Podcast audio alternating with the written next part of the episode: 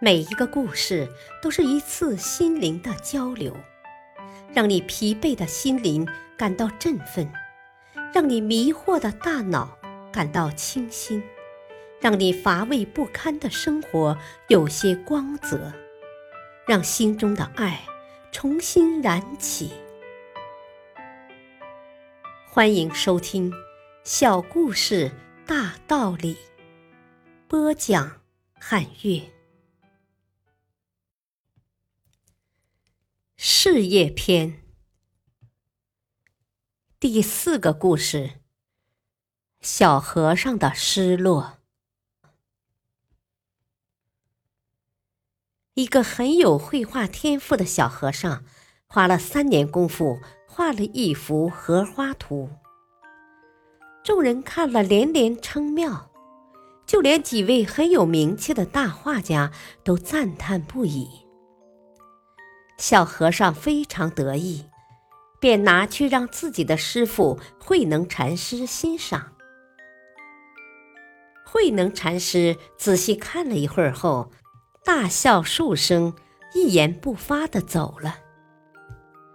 小和尚正在那里，心里很是纳闷儿，不知道师傅为何发笑。当天晚上，小和尚躺在床上。辗转反侧，难以入睡，心里还在想着白天发生的事。师傅笑什么呢？难道他笑我画的不够好？可是众人都连连称赞呢，这是为什么呢？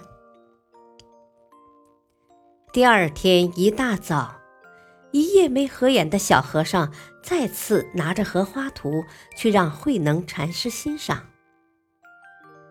慧能禅师仍像昨天那样仔细看了一会儿后，大笑数声，一言不发的走了。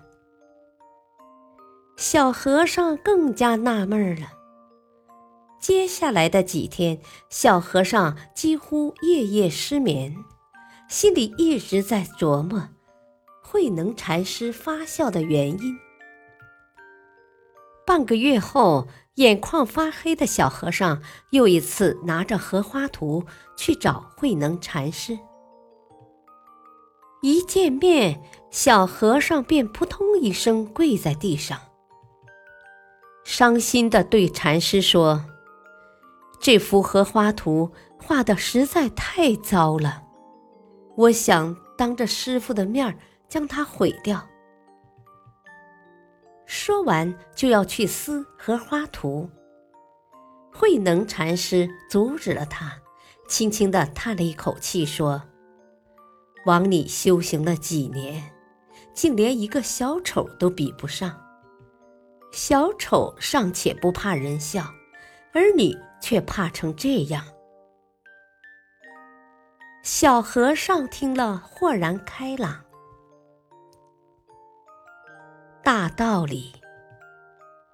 如果我们过于在乎别人的看法，就会在不知不觉中丧失自我，迷失前进的方向。